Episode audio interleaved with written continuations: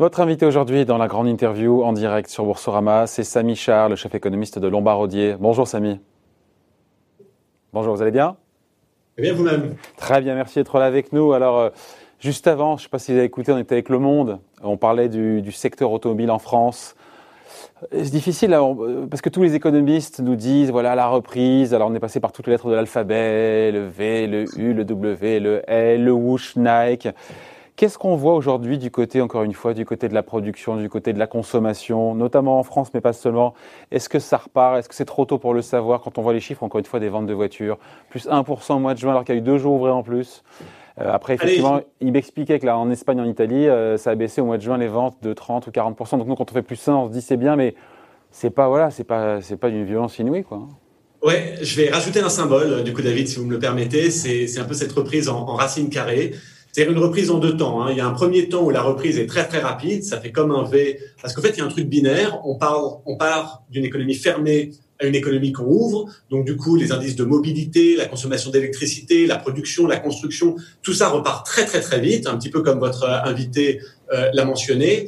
Mais après, on sent bien qu'on va rentrer dans la phase difficile de la reprise, celle beaucoup plus laborieuse, euh, donc qui est euh, l'effet stagnant hein, quelque part de la racine carrée, où tout ce qui est restauration, loisirs, tourisme, transport, ça va être beaucoup beaucoup plus laborieux pour revenir aux tendances d'avant crise.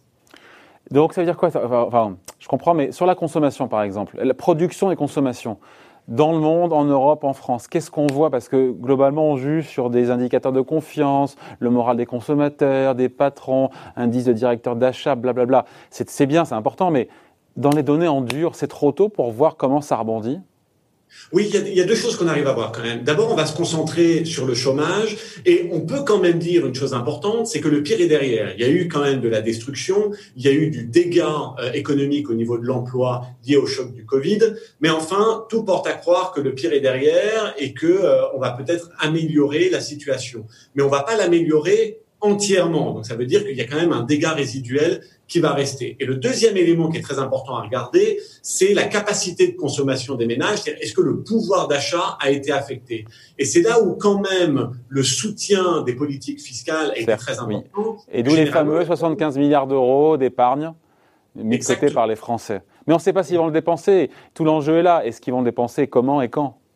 Alors, ce qui est très important, c'est qu'ils ont la capacité, c'est-à-dire qu'il n'y a pas une perte de pouvoir d'achat aussi marquée que ce que le choc économique qu'on a eu aurait pu donner. Donc, on sent qu'on a eu un filet de sécurité. Ils vont peut-être pas le consommer tout de suite, mais en tout cas, la capacité de consommation est là. Donc, c'est vrai, il y a une surépargne, David, c'est sûr, mais on se dit que si les choses s'améliorent dans les mois qui viennent et que la confiance revient, il y a quand même une capacité qui est un tout petit peu plus intacte encore une fois, que ce qu'elle aurait pu être? Et c'est très important de maintenir ces politiques de soutien tant que l'entièreté des dégâts n'a pas été réparée quelque part. Quels sont les indicateurs ou, chiffres en dur qui sont encourageants pour vous et ceux qui sont euh, trop poussifs ou un petit peu décevants? France, Europe, États-Unis, même Chine, hein, allons-y. Hein. Alors, la première chose qu'on va regarder, ce qui a beaucoup changé dans cette crise, c'est la capacité à, regarder des données à haute fréquence, hein, qui sont des données quotidiennes, qui ont le choc a été tellement violent et tellement rapide qu'on s'est tout de suite concentré sur les données quotidiennes. Normalement, on regarde beaucoup des données hebdomadaires ou mensuelles, mais enfin, comme tout se passe au quotidien, ces données mensuelles elles peu finalement. Alors, la consommation d'électricité, par exemple, ce sont des choses qu'on a au quotidien. La mobilité, ce sont des données qu'on a aussi au quotidien. Est-ce que les gens vont au travail? Est-ce que les gens vont dans des magasins? Euh, On a aussi la pollution, euh, la, la, circulation. Voilà, ce sont des choses qui permettent de, de, diagnostiquer euh, l'économie au quotidien. Et alors, et qu'est-ce que ça dit? Rebond est, incroyable. Encore une fois, euh, cette première partie de la reprise est un V. On part vraiment d'une économie qui était fermée, on l'a réouvert, et donc très très rapidement, euh, on a une amélioration au niveau de ces données qui est phénoménale. J'entends, mais les ventes de voitures en France au mois de juin, c'est plus 1% avec deux jours ouvrés en plus. Donc moi, il n'y a, rien de phénoménal là-dedans. Si je vous donne euh, un composite hein, de ces indicateurs quotidiens qu'on regarde, euh, si on dit que 100%, c'était là où on était avant Covid, on est tombé aussi bas que 50%. Donc, on a perdu la moitié de notre activité économique pendant la période de fermeture. Aujourd'hui, on est de retour à 80%. Donc, ça veut dire qu'on a fait 100, 50, 80. On n'est pas revenu à 100%, mais enfin, on a quand même bien rebondi depuis les bas euh, d'il y a quelques semaines. après, encore une fois, quand le FMI nous dit euh, qu'au niveau mondial, pour le coup, on sera à moins 4,9 cette année et plus 5,4 en 2021, ben ça, fait, euh, ça fait deux années, ça fait année blanche sur deux ans. Quoi. Hein. Et oui, c'est la, racine carrée un petit peu qu'on promeut hein, comme idée. C'est-à-dire qu'on est tombé très bas, on arrive à... C'est deux ans de perdu, quoi. Hein voilà, on arrive à remonter à 80-90% de l'activité, mais retrouver les 10% résiduels, notamment dans les secteurs dont on vient de discuter, ça va être effectivement compliqué. Donc, euh, ça va laisser quand même des traces. Et c'est pour ça, encore une fois, que nos économies ont, besoin encore de soutien. Que je comprenne, euh, euh, Samy, on retrouve le niveau d'ici un an ou deux, le niveau d'avant, mais il y a tout ce qu'on a perdu. Et sur les voitures, on va finir en France à entre moins 20 et moins 30, nous disent les experts. Ça, c'est perdu. Hein. Oui, c'est exact. Alors, c'est vrai qu'effectivement, on va revenir à nos tendances d'offres et de demande, et ça va mettre du temps, hein, fin 2021, peut-être 2022. Mais il faut pas oublier quelque chose de très important, David, c'est que on a quand même eu un soutien monétaire et fiscal sans précédent. Donc ça vient quand même remplir un trou. Vous avez un multiple du plan Marshall, donc le plan Marshall hein, qui a aidé à reconstruire l'Europe. Vous avez un multiple de ce plan Marshall dans le système aujourd'hui. Vous avez un multiple de ce qui a été mis pendant la grande crise financière et la crise souveraine européenne dans le système aujourd'hui. Donc effectivement, il y a une partie d'activité qui est perdue, mais il y a quand même des filets de sécurité très importants qui ont été mis en place. Ouais. Et comment est-ce qu'on fait pour justement inciter les consommateurs? La confiance, c'est la base de tout en économie. Comment on fait pour rendre la confiance euh, euh, Ce matin en France, Olivier Véran, ministre de la Santé, disait que le, gouvernement avait un plan et que pour éviter le reconfinement généralisé, en cas de, en cas de problème, qu'on serait sur du truc localisé. Comment est-ce qu'on fait pour rendre la, confiance? Alors, pousser les consommateurs à... consommer justement ce bas de laine, cette épargne mise de, mise de côté, 75 euh, milliards en 4 mois oui, la, première chose, c'est qu'on est dans une crise sanitaire et il y a des outils qu'on peut utiliser pour contenir la pandémie.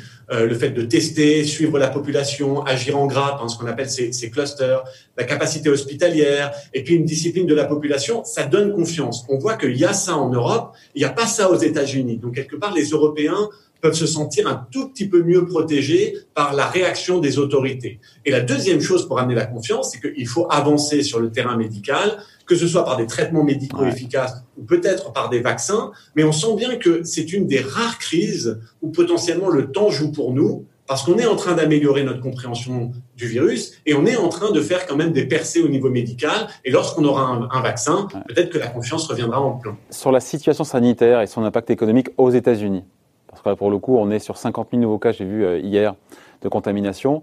Euh, des bars qui referment, des restaurants qui referment, des salles de concert qui referment en Californie et pas seulement, États du Sud et, de l'Ouest. Euh, ça change la donne. Est-ce que ça, ça a été bien anticipé par les marchés, justement, le fait que ça reconfine en tout cas des mesures de restriction des libertés de circulation aux États-Unis qui reviennent en force? Oui, ça veut dire que la, la reprise va être d'autant plus laborieuse parce qu'il n'y aura pas cette confiance qui va peut-être se reconstruire en Europe, parce qu'en Europe, on arrive quand même à contenir la propagation de l'épidémie. Les Américains, il faut se rappeler que c'est une décision de politique active de ne rien faire contre le virus. C'est pas vraiment une deuxième vague. C'est le fait que la première vague n'a jamais véritablement été contenue euh, dans son cadre initial. Et cette décision de politique active, on, la voit aussi en Suède, par exemple. Donc il y a une vraie volonté de ne pas utiliser les outils. Et donc du coup, effectivement, pour la confiance, le comportement des agents privés, ça va retarder ou étaler la reprise. Ce qui va être très intéressant, c'est de voir si les consommateurs et les entreprises peuvent faire changer les autorités publiques et les forcer à utiliser ces outils et à un peu plus de discipline. Vous savez qu'il y a des, entreprises qui ont fermé des stores, euh, des, ménages qui ne vont plus au restaurant. Peut-être que ça, ça peut forcer les autorités publiques à réagir. Ouais. On a eu Philippe Lane, le chef économiste de la BCE, qui s'est exprimé hier euh, face à Reuters, euh, qui nous dit qu'il est trop tôt pour parler de reprise généralisée. Il parle de la zone euro. Trop tôt pour parler de reprise généralisée. Il a raison? Je, trouve que c'est un peu sévère comme jugement. Bah, c'est ce que je, m'y attendais parce que quand je vous écoute, c'est pas le sentiment que vous, me donnez par rapport à lui à ses propos. Hein.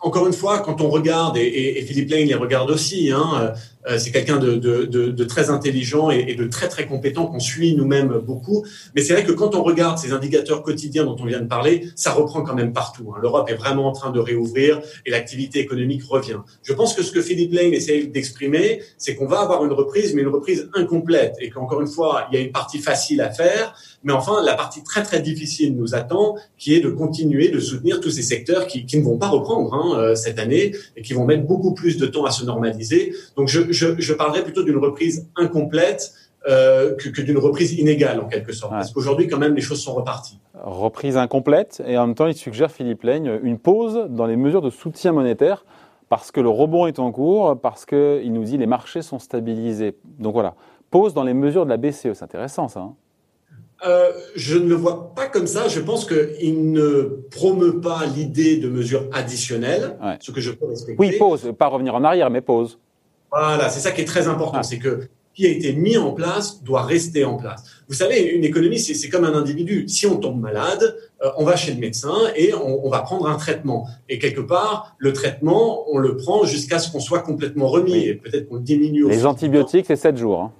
Voilà, et aujourd'hui, euh, nos économies sont encore en souffrance, et donc il faut absolument que le soutien économique et monétaire euh, soit maintenu au moins jusqu'à ce qu'on se soit un tout petit peu mieux remis de ce Il parle de juin 2021, pour lui, c'est la date, euh, d'ailleurs c'est comme par hasard, hein, c'est la date, euh, on va dire, jusqu'à laquelle court le programme de rachat d'actifs de la BCE. C'est la date clé. Hein. Oui, il faudra voir effectivement, et donc il est consistant, hein, il faudra voir si ce programme d'achat sera étendu ou pas. Ce qui est aussi très très important, c'est que euh, si le programme d'achat court jusqu'à la moitié de l'année 2021, euh, les taux d'intérêt vont rester bas, voire négatifs, euh, jusqu'à beaucoup plus longtemps que ça, parce que ils doivent terminer le programme d'achat d'actifs, ils doivent ensuite le diminuer, ils doivent ne plus acheter des actifs, et après seulement ils pourront commencer à parler de hausse de taux, et donc ça c'est vraiment pas avant la fin 2022, voire début 2023. Ouais, et sur le, le, caractère stabilisé des marchés, vous en pensez quoi? Il dit voilà pause aussi monétaire euh, parce que les marchés sont désormais stabilisés. Ils s'avancent ou c'est la réalité pour vous? Non, le sentiment, c'est que les marchés sont pas complètement déconnectés de cette réalité-là. Les marchés, par contre, ont pleinement intégré cette reprise en racine carrée. Donc, euh, ils se sont normalisés parce que l'essentiel des dégâts sont derrière. Mais enfin, on sent bien qu'ils sont quand même pas revenus complètement à là où ils en étaient. Parce Donc, les marchés, pardon, vous disiez, les marchés sont connectés ou déconnectés? Je, je dirais que les marchés reflètent bien ils, ont, ils sont connectés à la réalité, mais ils ont énormément anticipé l'intégralité de la reprise, si vous voulez. Donc, si cette reprise se déroule mal, eh bien, les marchés souffriront. Et si quelque part cette reprise se déroule bien, les marchés risquent de ne pas faire grand-chose parce qu'ils ont intégré énormément euh, de, de, cette reprise-là. Donc, ils ont l'air finalement assez cohérents, euh, seulement beaucoup en avance, en réalité. Ouais. Pourtant, c'est l'FMI qui disait il y a quelques jours que les marchés étaient comme jamais déconnectés des réalités économiques. Hein.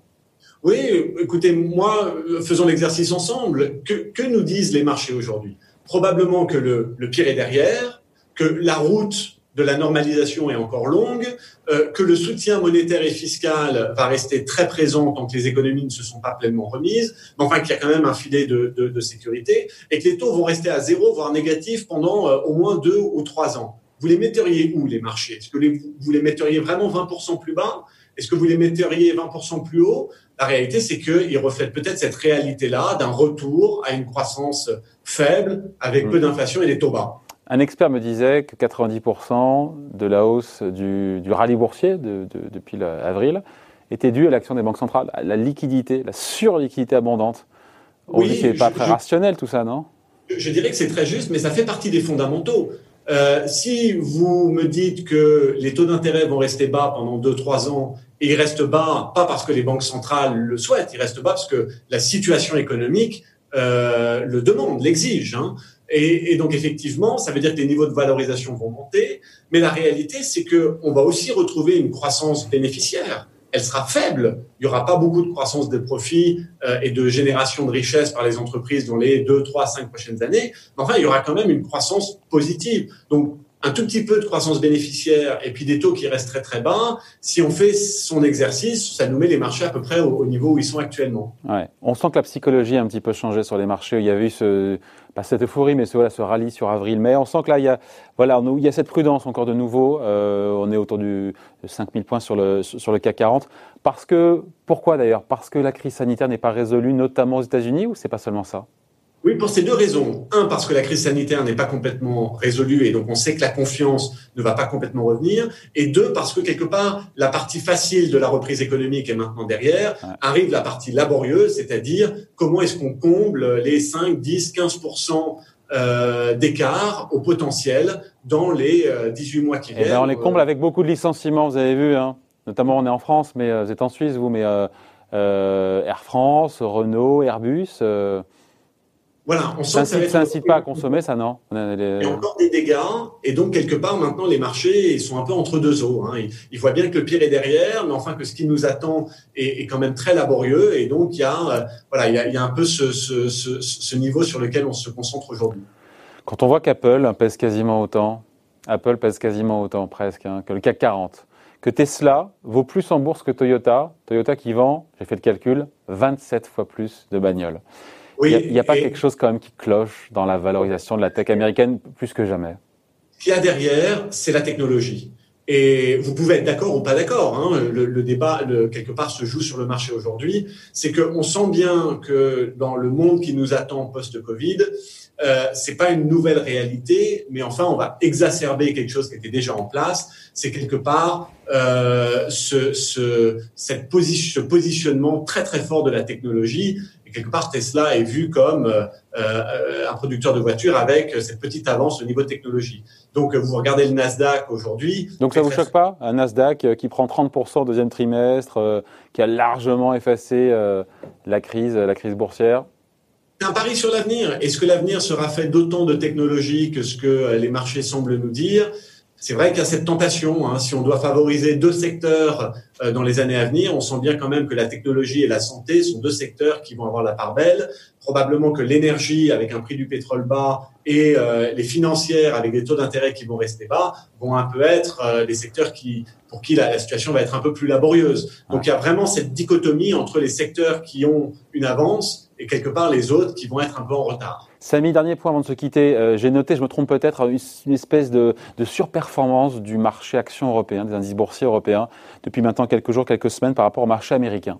Est-ce que je me trompe? Est-ce qu'il n'y a pas aussi une espèce de repricing du risque américain, notamment parce que les cas de contamination flambent? Oui, alors le, marché américain avait pris beaucoup d'avance et puis maintenant il ça c'est vrai, ça, c'est vrai, vous avez raison.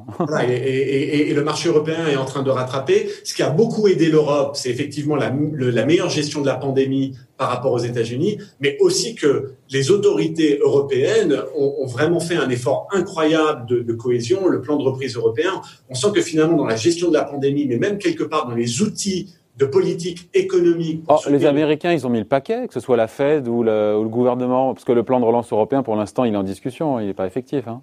C'est tout à fait vrai, mais euh, on va dire c'est plutôt attendu que les États-Unis fassent beaucoup, et généralement c'est l'Europe euh, qui n'arrive pas à vraiment avancer. Et aujourd'hui, l'Europe a montré qu'elle était quand même capable d'avancer, et donc les marchés éliminent un petit peu une prime de risque en quelque sorte. Hein. Ils éliminent un facteur de risque et ils se disent non, les autorités européennes se sont mises à l'endroit, euh, la BCE a, a montré qu'elle était quand même présente, les autorités fiscales aussi, et donc on enlève un petit peu de, euh, de, de ce risque qui est si caractéristique de l'Europe quelque part. Voilà, merci d'avoir été avec nous, toujours un plaisir. Hein. Samy Char, donc chef économiste de Lombardier, invité de la grande interview en direct sur Boursorama. On se voit à la rentrée, vous viendrez nous voir en plateau, comme à l'époque.